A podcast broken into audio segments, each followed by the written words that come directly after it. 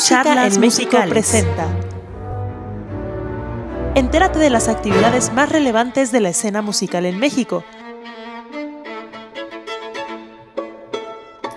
Hola a todos, bienvenidos de nuevo a Música en México, a estas charlas musicales. El día de hoy tenemos la quinta parte de esta serie de, de, videos que nos comparte la OFUNAM, con, que se titula Gente de Música, Retos y Rituales.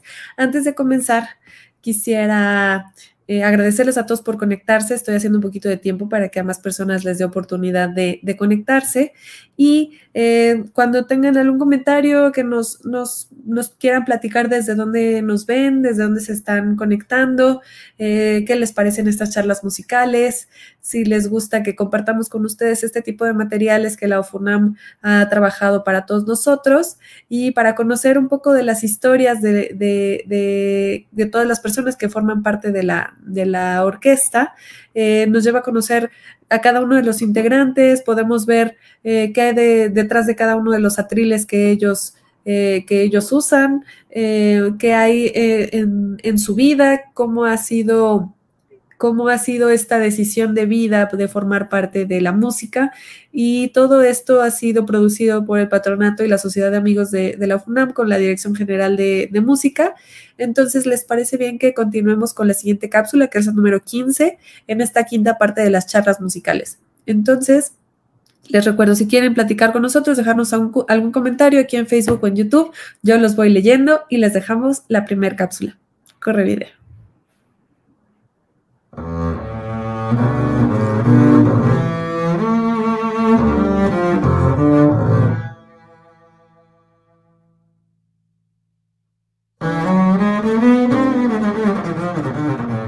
Yo estuve en ejército en 1984-86 en, en, Rusia. Y yo me sentía muy patriota y nunca imaginaba que voy a, México, o sea, ni, ni planeaba salir de, de, mi país, pero los cambios políticos hacen que de repente en un día a otro te dicen vas y entonces te agarran como pollito y te tiran. Yo desperté un día ucraniano de otro país y entonces empezaban problemas legales en mi Moscú que yo pensaba que ya me sentía muy en mi lugar y de repente sentí que ya, ya soy extranjero en mi propio país. En ese momento, como yo tenía, siempre tenía muchos amigos, Eduardo García Barrios, que nosotros decimos el ganso, Eduardo me dice, sí quiero formar una orquesta en Baja California. Suena interesante, pero dices, México, Luna es más o menos igual distancia. En un día ya este, llegamos a Baja California, primero a Ensenada, después a Tijuana. Me enamoré con México de de veras, o sea, de, la gente, de trato. Pasando 95, 96, salió convocatoria por FUNAM. Y eso fue primera etapa, eh, o mejor, una de las razones porque, porque llegué a México.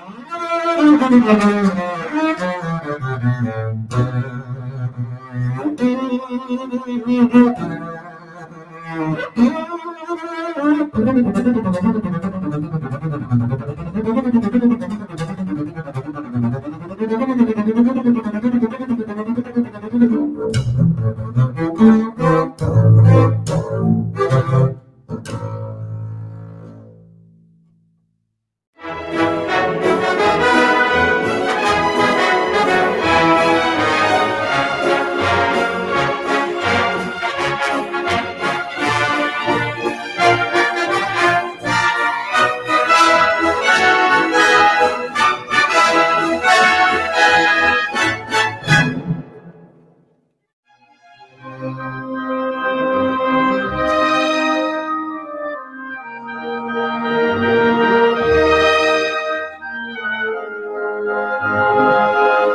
quería ser neuróloga. Entré a la Escuela Superior de Música mientras entraba a la facultad, porque antes pasaba mucho tiempo, no, no sé por qué, pero pasaba mucho tiempo para entrar a la universidad. Y cuando puse un pie ahí, escuché a los músicos, casualmente estaban tocando el doble de Bach eh, para violín y oboe. Y en ese instante dije, yo quiero hacer esto. Y ahí, entonces sí, para llegar a la UFUNAM, pues sí fue mucho trabajo.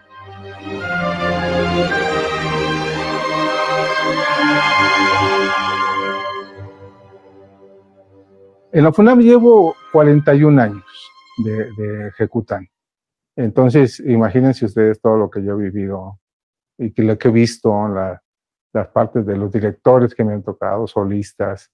Eh, bueno, pues eh, estoy muy, muy contento y muy satisfecho, ¿no? De todo lo que ha pasado en la FUNAM y lo que ha significado en mi vida, pues, como, como músico.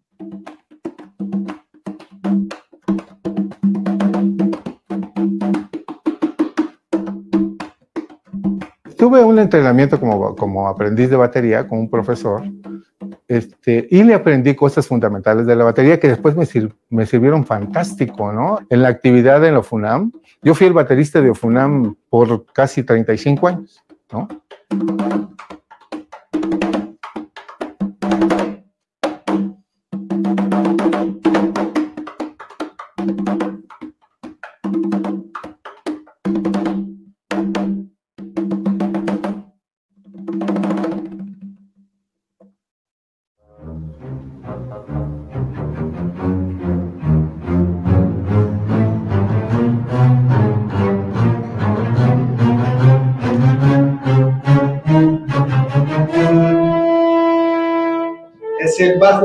Compré aquí en México de, de un ruso que fue eh, principal o principal de Querétaro, de orquesta de Querétaro.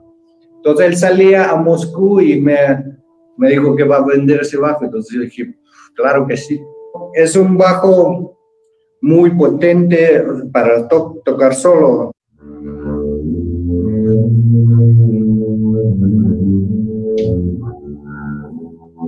Es un instrumento bastante con bóveda. Hay, instrumentos que tienen eh, este, tapa de, de, atrás plana, otro tengo tapa plana.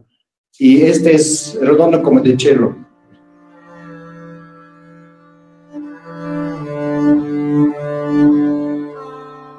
Tengo otro instrumento más antiguo que es de Joseph Müller. Es un instrumento más o menos del siglo XIX, segunda mitad de hecho, ahorita por la situación de pandemia, yo agarraba mi bajo que digo, mi negro es, es, es, muy oscuro su barniz, parece negro. Y entonces, y no quería, él como que se, enojó conmigo, se sientes como un ser que de repente chilla, no quiere tocar, que sonar. Y ya segundo día, tercer día, ya como que te perdona y ya suena bien.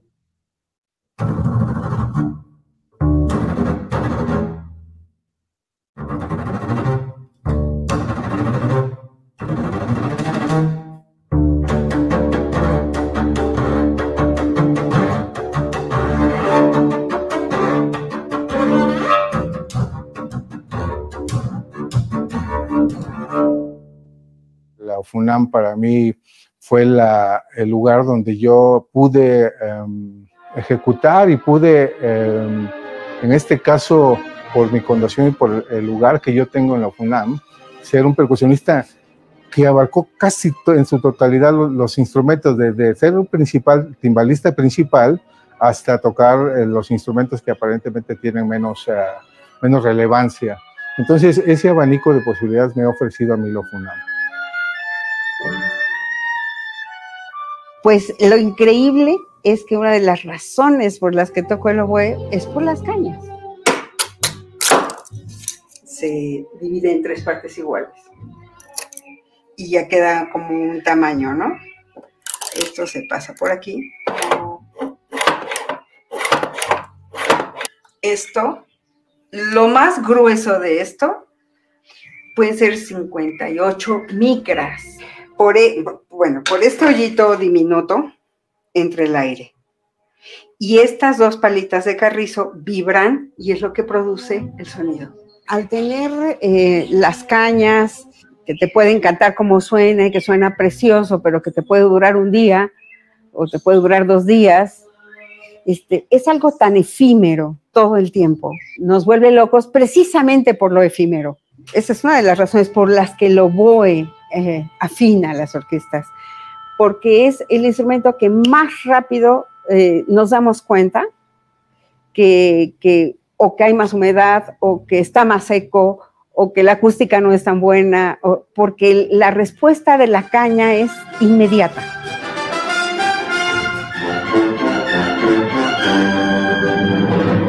Fuimos a Europa dos veces, las dos veces fue un viaje fantástico, lo, yo lo tengo muy como algo de lo más importante que, que hicimos en el FUNAM, porque nunca habíamos salido.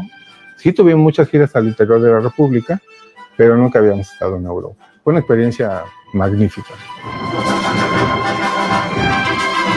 A mí me parece que el reto para un músico es disfrutarlo, disfrutar lo que hacemos. Desgraciadamente, las escuelas, por ejemplo, los conservatorios, como su, bien su palabra lo, lo dice, conserva. Yo creo que cada vez nos vamos globalizando más y cada vez vamos teniendo un poco más de libertad, de decir, yo quiero tocar así, tú puedes prender un video en YouTube y ver cómo se toca en Australia o en Francia o en Alemania o en Inglaterra y, tomar clases este, directamente muchas veces con, personas en, otras partes del mundo. Eso no existía antes. Entonces eso hacía muy rígida la manera de pensar, ¿no? Y la manera de, de aprender y la manera de tocar, ¿no? Entonces yo creo que el reto ahora es sí dentro de la disciplina, la libertad.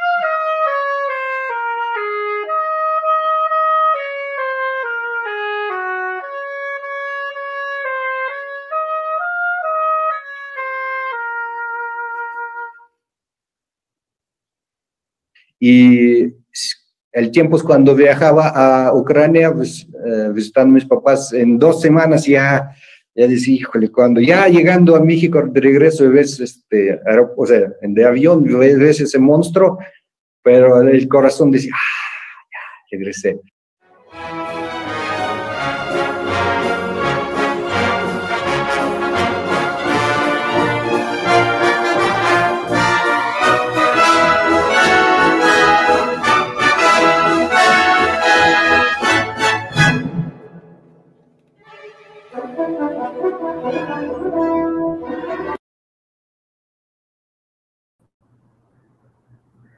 ¿Qué les han parecido estas primeras tres historias acerca de los, de los artistas que están detrás del contrabajo, del oboe y de las percusiones de, la orquesta? Estas historias increíbles donde cada uno tiene esa, ese sueño, ese, esa decisión de vida de querer estudiar una cosa y terminar dentro de la música, que es algo que ya hemos platicado también en estas charlas musicales. Si no, los invito a ver la, charla musical de la semana pasada, que estuvo muy interesante. Entonces, eh, pues en realidad... Eh, es, bonito saber que la música llena tanto la vida de, las personas y que gracias a ellos también están eh, llenando nuestra vida de, música. ¿Les parece bien si, si, continuamos con la siguiente cápsula? Y eh, pues aquí los, los espero para, para platicar sobre, sobre ella.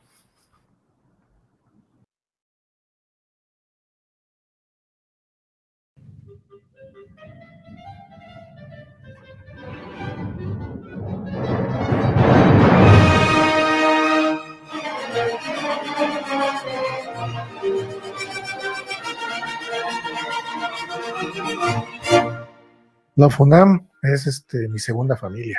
Es un trabajo que no parece trabajo. Es simplemente ir por el gusto de hacer música, el gusto de tocar y me pagan por ello. La FUNAM es un proyecto de vida para mí y a su vez eh, me hace ser partícipe de lo que significa para el país la UNAM. El hecho de, llegar cada día, de, de tocar, de hacer lo que yo creo que debo hacer y de la forma que a mí me gusta hacerlo, es muy, muy importante y yo creo que ser parte de ese proyecto, de ser partícipe, lo hace muy especial para mí. Me encanta esta orquesta. Eh, orquesta de Funam era mi sueño y eh, me, me, encantó, como ya, ya dije, que el, lugar es magnífico, eh, la sala es eh, preciosa, preciosa y cómoda para tocar e interpretar las obras. Y también me, me encanta que um, siempre hay eh, muy interesantes em, intérpretes de la música, llegan de todo el mundo, eh, solistas, directores. Es una oportunidad eh, perfecta para conocer el mundo ni saliendo ni siquiera de este país.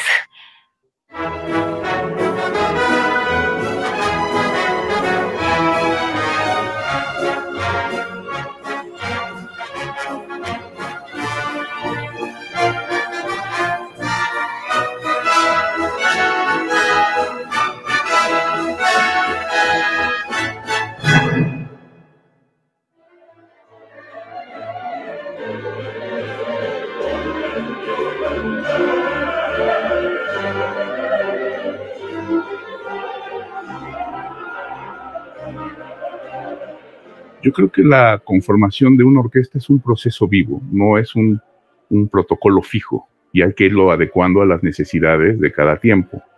No es lo mismo una audición hace 20, 40, 80 años que hoy en día. El problema es que no siempre hay lugares. Eh, estamos en un país en donde eh, las ofertas de trabajo para un músico sinfónico no son tantas. Entonces, justamente cuando hay alguna, pues hay que aprovecharlo, pero el día que vas tú van 40, 50, 80 personas, entonces se convierte en una pesadilla, por así decirlo, ¿no? Entonces el hecho de que finalmente puedas ganar un concurso de esa naturaleza, pues es como sacarte la lotería. Eh, debo decir que no me quedé en el primer intento, de hecho casi nadie lo hace. Tenemos que insistir, ok, tienes que superar el shock de no haber ganado, prepararte mejor, hasta que puedas conseguirlo.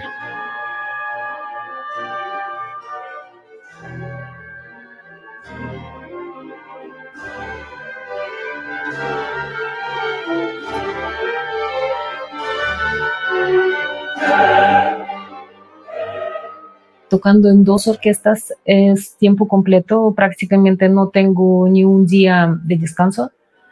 Em, y aparte, pues siempre músicos tocamos sábado y domingo y es pesado, pero trato de mm, encontrar el tiempo para estudiar y tocar música de cámara, o sea, menos dos veces al, al año.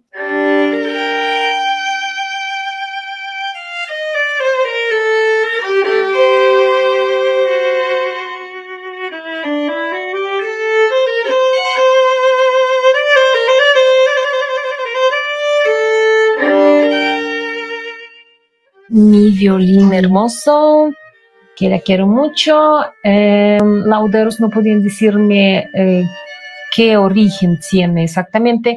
Es, puede ser francés o alemán, probablemente em, em, como siglo XVIII, fin del siglo XVIII. no está tan jovencito ya.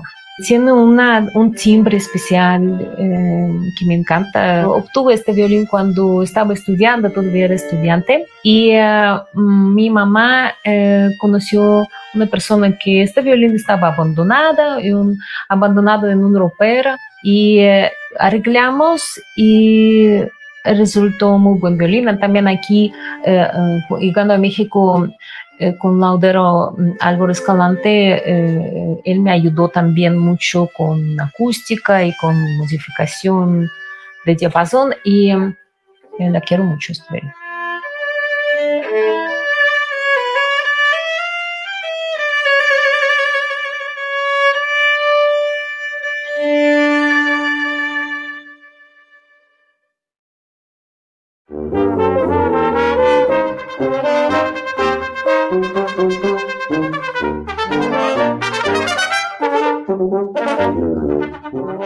Yo no pensaba ser músico. Siempre me gustó la biología, me gustaba mucho la arqueología. En la secundaria teníamos la opción de escoger educación física o ingresar a la banda de música. Decidí la banda de música. Yo tocaba la trompeta, sin embargo, este, las tubas que tenía ahí siempre me llamaron la atención por el tamaño. Y entré a una orquesta juvenil y ahí decidí cambiarme por la tuba especialmente cuando escuché al que posteriormente fuera mi maestro Dwight Sullinger tocando con un quinteto de metales. Yo iba a ver a los trompetistas, pero este, empezaron a tocar y lo que hacía la tuba no, simplemente no lo podía creer. Llenaba ese lugar de una forma impresionante. Entonces, en vez de ver trompetas, yo estaba viendo la tuba y enamorándome del instrumento. Decidí tocar ese instrumento. Yo debo admitirlo, confesarlo, por mucho que me, que me duela, que comencé con el violín.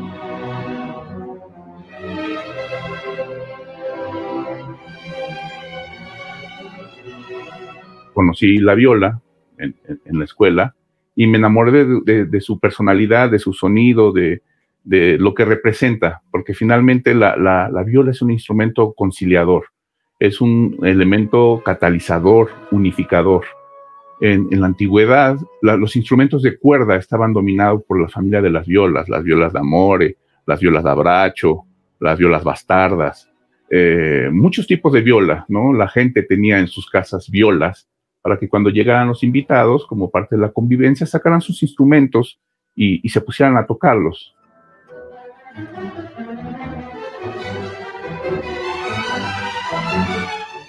Eventualmente, pues esas, esas circunstancias fueron cambiando de tal manera que la familia del violín, a la cual pertenece la viola moderna, eh, sustituyeran a, a, esas violas, ¿no? Que la viola se caracterizaba por un sonido más noble, menos protagónico, pero lleno de, posibilidades, ¿no? En cuanto a que podía a veces hacer un bajo, podía cantar una melodía o podía acompañar, cosa que en otros instrumentos no es que no se pueda, pero es menos usual, ¿no?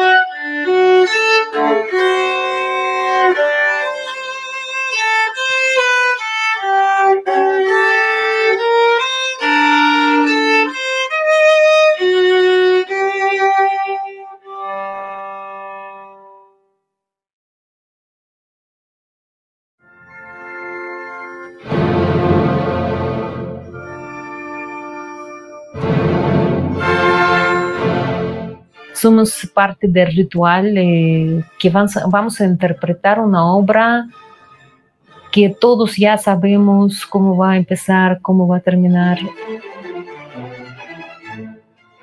Pero nunca sabemos qué va a suceder en el concierto y el público que de verdad necesitamos su atención porque eh, yo digo, yo estoy seguro que es un contacto. Si no estaría el público en la sala, sonamos diferente. Cuando hay público, hasta acústica eh, se mejora eso sí. Eh, y desde primera nota ya empieza el arte. Nosotros ya desaparecemos como personas porque somos parte de una sonoridad, es eh, prácticamente meditación. Es, es, es fantástico ser parte de la orquesta sinfónica en este caso.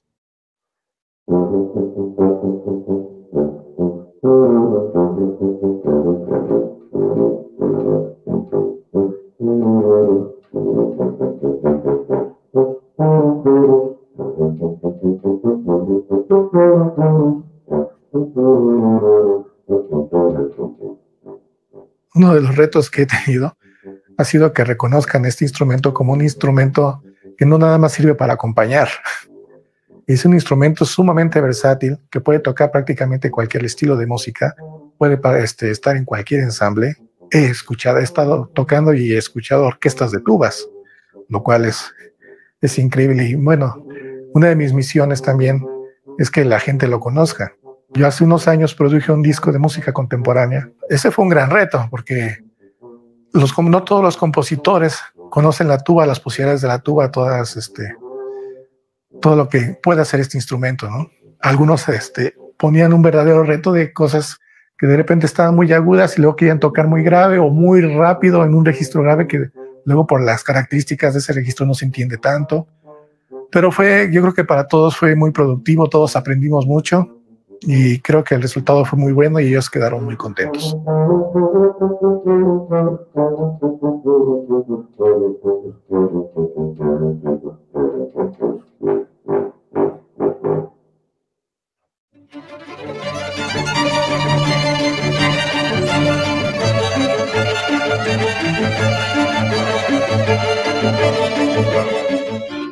efectivamente uno necesita un, estado de ánimo especial y un estado de conciencia especial para un concierto, pero justamente yo he, rehuido un poco de eso porque me parece que a veces nos limitamos a la escena, a un gran escenario y se nos olvida que somos artistas prácticamente en cualquier lugar que estemos y en las condiciones que estemos, ¿no? Eh, obviamente es fabuloso estar en una sala como la Nezahualcóyotl, pero tendríamos que tener la capacidad de ser artistas en cada una de las cosas que hacemos, en cada uno de los momentos en que tomamos nuestro instrumento. Y bueno, pues sí es un, momento especial de los conciertos, pero yo preferiría siempre estar en, ese mood de, de, estar siempre en vigilia para poder hacer eh, arte en el momento en que sea necesario, si no es que siempre.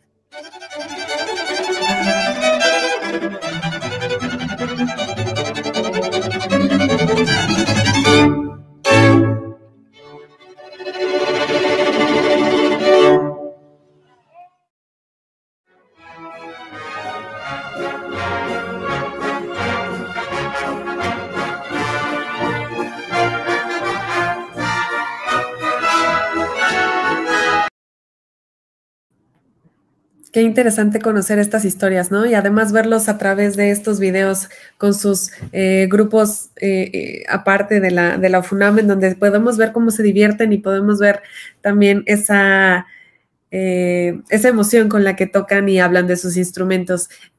pues muchísimas gracias a Steve Bonilla porque está conectado y nos manda, nos está platicando que está conectado desde Brooklyn. Entonces, qué gusto nos da verte, qué gusto que estés aquí con nosotros conectado en estas charlas musicales, en donde estamos compartiendo un poco de esta serie que la OFUNAM ha, compartido y ha trabajado para conocer un poco sobre la vida de los artistas que conforman la, a la orquesta. Recuerden que estamos platicando o que estamos viendo sus historias que hay detrás de cada tril, que, que nos puede platicar cada uno de los artistas y vamos con esta tercera cápsula eh, y los invito que si tienen algún comentario o si alguien nos está viendo de otra ciudad, por favor nos, nos cuenten eh, un poco sobre, sobre ustedes y qué piensan acerca de estas charlas musicales. Entonces nos vamos con esta tercera cápsula y corre video.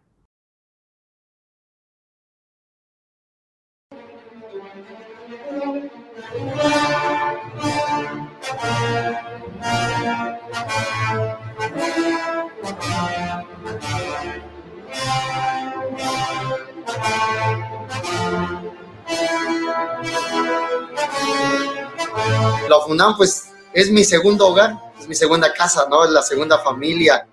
Eh, a la FUNAM le tengo muchísimo cariño, eh, mucha admiración, mucho respeto, ¿no? Por todo lo que es, por todo lo que, lo que hace, ¿no? Llego en el 2008 exactamente a la orquesta. Ya sabes, por audición, un concurso, con eliminatorias, este, también tuve un periodo meritorio donde estuve a prueba y soy aceptado en el 2009 y en diciembre ya el mismo director que estaba en aquel entonces, Alun Francis, eh, vino a verme a mi lugar y me dijo, oye, ya sabes que te vas a quedar en orquesta, hicimos una votación y pues ganaste. Y es mi segunda casa, llevo 12 años ahí.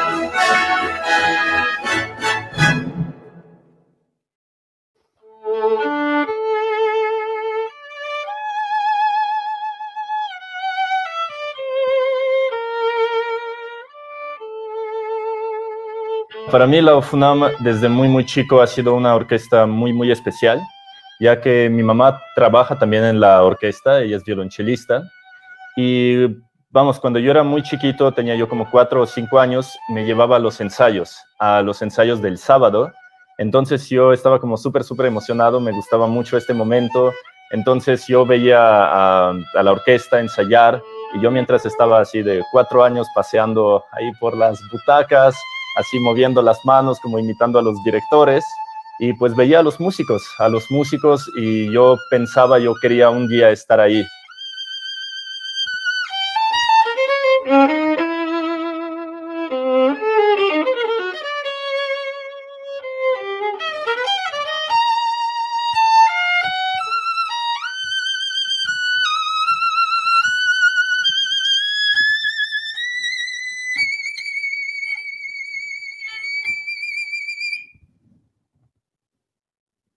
Desde que llegué al Distrito Federal estudiaba oboe en la Olinio Lisli y mi afición era ir a los conciertos de la UFUNAM y fue un sueño lograr integrarme a esta orquesta.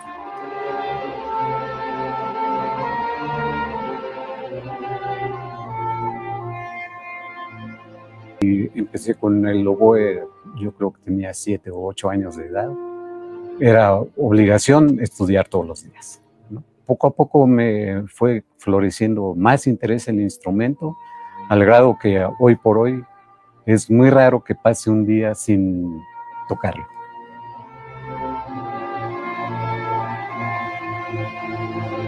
El instrumento en que me especialicé de alguna manera es el corno inglés, que es muy similar al oboe que conocemos en la orquesta. Simplemente es un poco más largo, la boquilla es diferente, es más ancha, este, está en otra tonalidad y es mucho, un instrumento mucho más amable para tocar y un sonido mucho más, creo yo, mucho más rico. Por eso me encantó el corno inglés.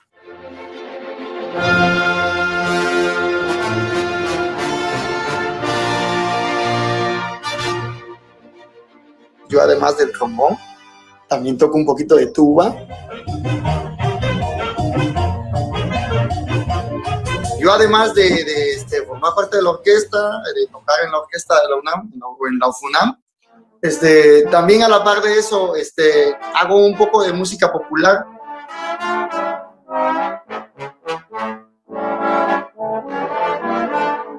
tenido la oportunidad y la suerte de acompañar, de acompañar a algunos artistas, de tocar en algunas big bands también de la Ciudad de México, un poquito de jazz.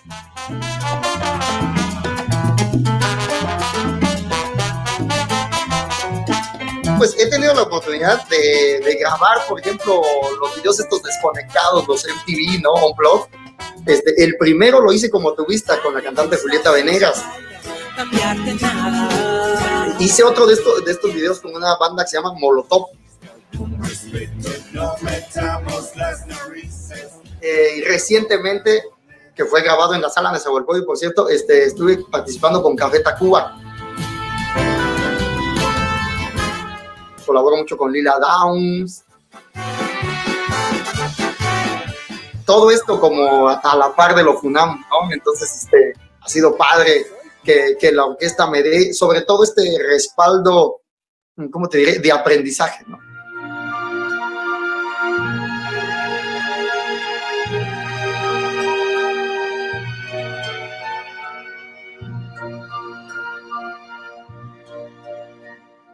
El violín lo elegí porque mis padres son músicos. Mi mamá es violonchelista, mi papá es violinista. Ellos eh, me introdujeron al a la música. Y yo empecé desde chiquito, desde los 5 o 6 años aproximadamente. Y poquito tiempo después empecé a tomar clases con la maestra Natalia Gvazdietskaya, una gran, gran maestra. De hecho, muchos de los violinistas de la orquesta son o fueron sus alumnos. Con Anglais le empezaron a llamar porque el corno, el corno era en ángulo, era como un semicírculo y entonces le llamaban corn anglais. El francés lo quería decir que era en ángulo y entonces los ingleses lo confundieron con inglés. Nada más es por una confusión de la palabra, ¿no?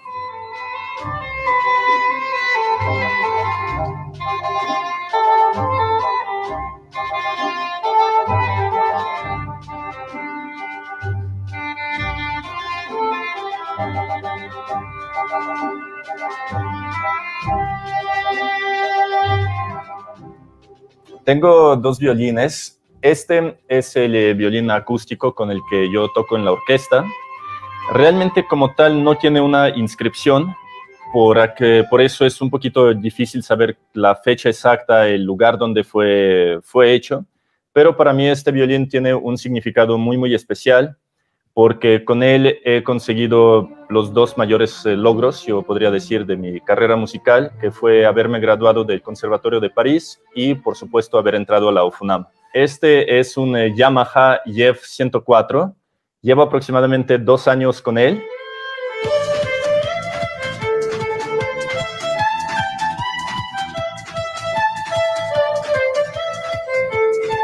Y pues la verdad es que a mí me gusta mucho todo tipo de música, no solamente la clásica.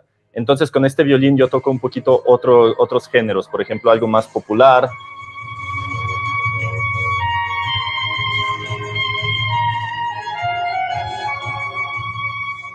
Mm, primero que nada me gusta su forma, que no es tan tan convencional hay muchos diferentes tipos de violines eléctricos de diferentes materiales. Este me gusta mucho porque es de madera, entonces su sonido es un poco más cálido, más suave y realmente eso, o sea, la forma es diferente y representa algo nuevo para mí. Entonces a mí me gusta pues darle como diferentes opciones, como variedad al público porque no a todo mundo le va a gustar eh, siempre escuchar una, no sé, por ejemplo, sinfonía de Bruckner o de Mahler y me gusta tener la opción de, de ofrecerles esto también.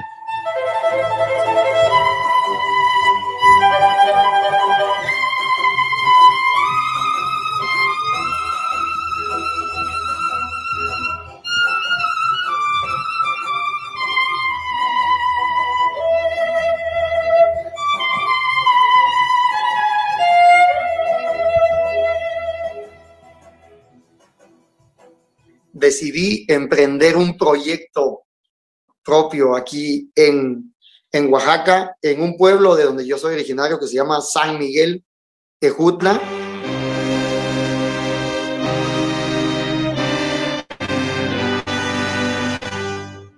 Ya hacer una orquesta popular, decidí nombrarlo Orquesta de Alejandro Díaz. Les convoqué a todos los músicos, ¿saben qué? Tengo este proyecto, ya hice mi lista de qué dotación va a ser. Dimos el primer ensayo de la orquesta de Alejandro Díaz.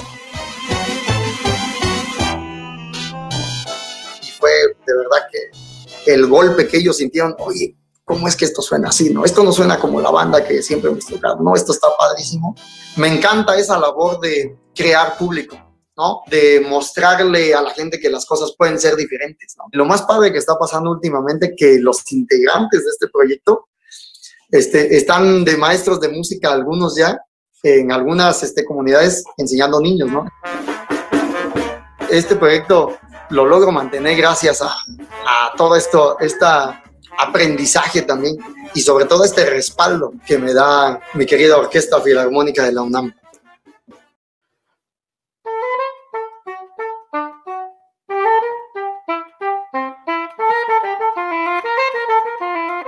Uno de los más grandes retos que tiene una persona que toca el oboe o el corno inglés o el oboe de amor es la fabricación de la boquilla, que son, son fabricados de carrizo. Arundodonax es el nombre científico. De un oboísta a otro vemos muchos sonidos diferentes. En el mismo instrumento, por la, la boquilla, se logran diferentes sonidos.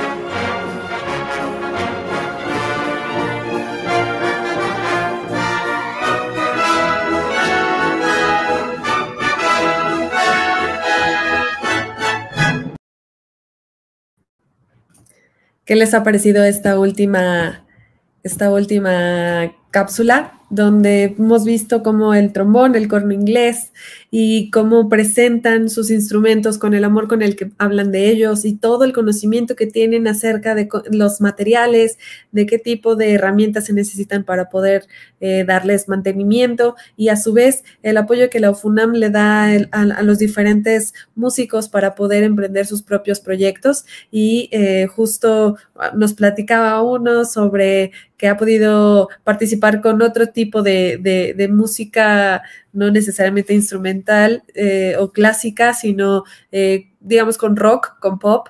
Y pues bueno, eso también eh, es, parte de, ser músico y es parte de, poder llevar la música a todos, a todos los seres humanos, ¿no? Entonces, pues bueno, muchísimas gracias por haberse conectado el día de hoy a esta charla musical. Si tienen oportunidad de, verla y de compartirla con más gente, se los agradeceríamos mucho. En Música en, Música en México trabajamos para, para crear contenidos especiales para ustedes y que siempre tengan eh, digamos, un tema nuevo de conversación. Entonces, eh, los invitamos a conectarse a nuestra página de internet, musicaenmexico.com.mx, a seguirnos en redes sociales, estamos en Facebook, estamos en Twitter, estamos en Instagram y eh, tenemos boletines semanales a los cuales se pueden suscribir. Tenemos la página web donde pueden ver nuestra cartelera musical, donde podemos y subimos todos los eventos que, se van reactivando para que puedan visitarlos, para que puedan conectarse. Algunos de ellos son a través de streaming entonces no necesitan estar, eh, digamos, presencial, aunque eso es lo, ideal. Mientras haya eventos, eh, nosotros los vamos a publicar en nuestra página de internet y además también tenemos nuestro radio Música en México, donde también todos los días tenemos programación especial para ustedes. Todos los días, 24 horas de música. Entonces nos esperamos para la próxima charla musical. Eh, no olviden seguirnos en redes sociales para ver el tema y pues muchas gracias a todos por conectarse. Que tengan una linda tarde y eh, hasta luego.